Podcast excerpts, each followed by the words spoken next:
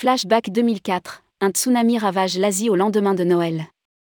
Série spéciale, quels événements ont marqué le secteur sur 25 ans? À l'occasion de son 25e anniversaire, tourmag.com revient tout au long de l'année 2023 sur 25 ans d'histoire du tourisme en France. Et notamment les événements majeurs du secteur qui ont jalonné ce dernier quart de siècle. Aujourd'hui, nous vous proposons de revenir sur le tsunami de 2004, première catastrophe du siècle, qui a entraîné dans son funeste sillage la mort d'au moins 250 000 personnes et touché dans sa chair l'industrie du voyage. Rédigé par Laurent Guéna le lundi 27 février 2023.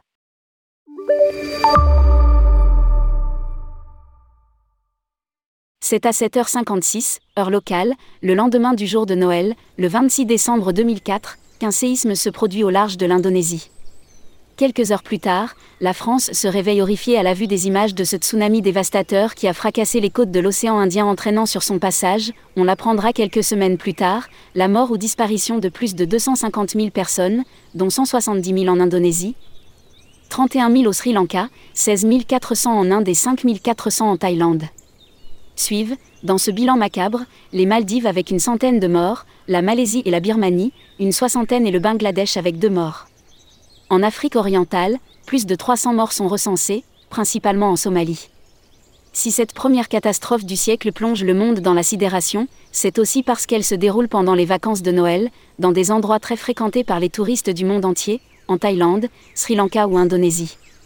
Qui, dans le monde et en particulier chez les acteurs du tourisme, n'est alors pas estomaqué et bouleversé par ces vidéos qui défilent en boucle sur les chaînes d'information où l'on voit cette vague, grâce au film des témoins de l'événement, détruire lentement tout sur son passage Les visiteurs abasourdis par le choc se montrent reconnaissants envers les populations locales, notamment les Thaïlandais. Les gens s'arrêtent sur la route, prennent des touristes dans leurs camionnettes. Témoigne une Française qui séjournait dans un établissement hôtelier de Kaolac, ville balnéaire meurtrie. Ils ont tout perdu, mais ils nous apportent de la nourriture, ils portent des étrangers blessés. Les acteurs du tourisme se mobilisent. En France, très vite, le syndicat national des agents de voyage et le CETO, ancêtre des entreprises du voyage et du CETO, s'organisent pour faire face à cette crise sans précédent, encore plus compliquée à gérer que celle générée par les attentats du 11 septembre. En quelques jours, tous les clients forfaits du CETO, près de 2000 sont recensés, répertoriés, rapatriés. Pour Philippe de Monchy, porte-parole du syndicat, qui témoigne dans une édition spéciale du quotidien du tourisme d'un travail considérable qui, déjà, permet d'affirmer que l'achat d'un forfait équivaut à un suivi. Un argument qui sera bien souvent repris lors de nouvelles crises comme celle du consécutive à l'éruption du volcan Ejafil, qui entraînera la fermeture du ciel aérien au printemps 2010. René-Marc Chicly, alors président du CETO, souligne. Ressentir pour une fois une grande solidarité entre producteurs et distributeurs et même une véritable association syndicat national des agents de voyage CETO. Richard Venopulo, président de Tourcom, ne dit pas autre chose. Le CETO a été parfait dans la gestion de cette tragédie.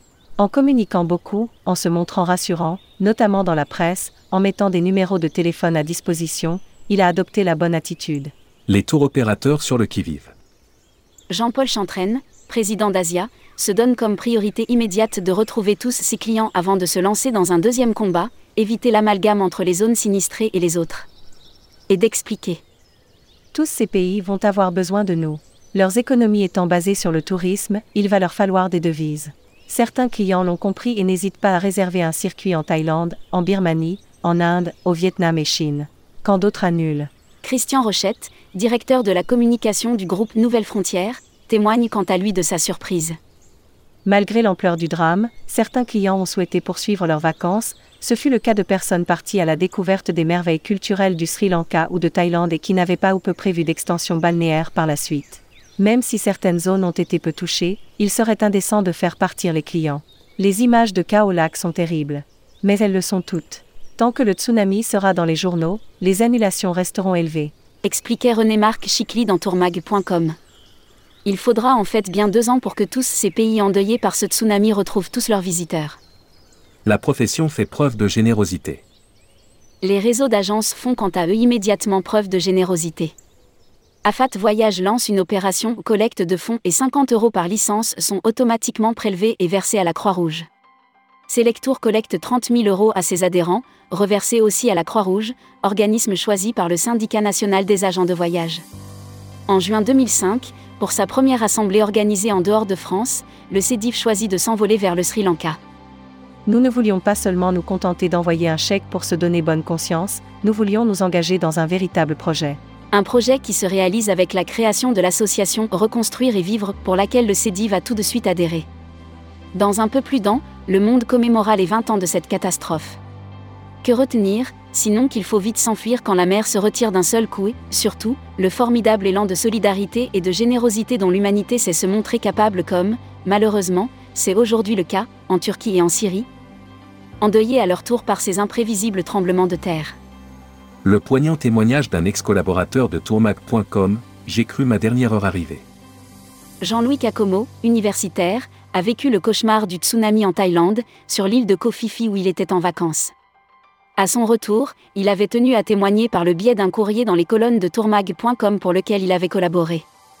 Le 26 décembre, à 8 heures du matin, le tremblement de terre nous réveille.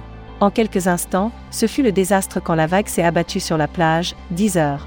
Par bonheur, nous n'étions pas sur la plage mais cela s'est joué à 5 minutes. Robin, mon fils, a été très courageux. Quand la vague est arrivée, nous n'avions aucune info, aucune alerte. Et les gens couraient. Ils nous disaient de quitter l'hôtel, de tout abandonner les bagages. Alors, nous avons couru vers les hauteurs pour atteindre le sommet de la montagne située à l'intérieur de l'île, 12 heures. Il y avait la panique car nous pensions qu'une seconde vague était derrière nous, mais nous n'avions aucune idée de son importance. Des touristes ont tout perdu. Des familles séparées. On a passé toute la nuit sur le sommet sans savoir si cela allait recommencer. Le bruit des serpents dans la nuit affolait les gens qui criaient I, water, water. Pensant que l'eau avait atteint le sommet. Par trois fois dans la nuit, la panique a saisi la foule sur la colline et les gens ont bondi dans les arbres. J'ai cru mon heure arriver, et je me maudissais d'avoir emmené ma famille dans cette galère. Les tailles redoutaient une autre vague plus grande. L'attente fut stressante tandis que des hélicoptères de l'armée sillonnaient le ciel pratiquement toute la nuit. Et Au petit matin, 6h30, nous sommes redescendus dans la baie dévastée. Les hôtels et les magasins déchiquetés. Des corps par terre, des gens qui pleurent. On a eu une chance fantastique. Nous avons été évacués par bateau, 15 heures, à Phuket et l'université nous a récupérés. Nous sommes bien vivants. Mais le choc psychologique commence seulement maintenant que nous voyons les images à la télévision et que nous prenons conscience de l'émotion dans nos familles et nos amis. Je suis maintenant à Perpignan et tellement heureux de reprendre la routine, que nous cherchons tous à fuir en temps normal. Elle est finalement un ingrédient du bonheur mais nous le voyons pas. Retrouvez tous les articles dédiés au 25e anniversaire de tourmag.com en cliquant sur ce lien. 25 ans, les initiatives qui ont compté. Publié par Laurent Guéna. Journaliste, tourmag.com.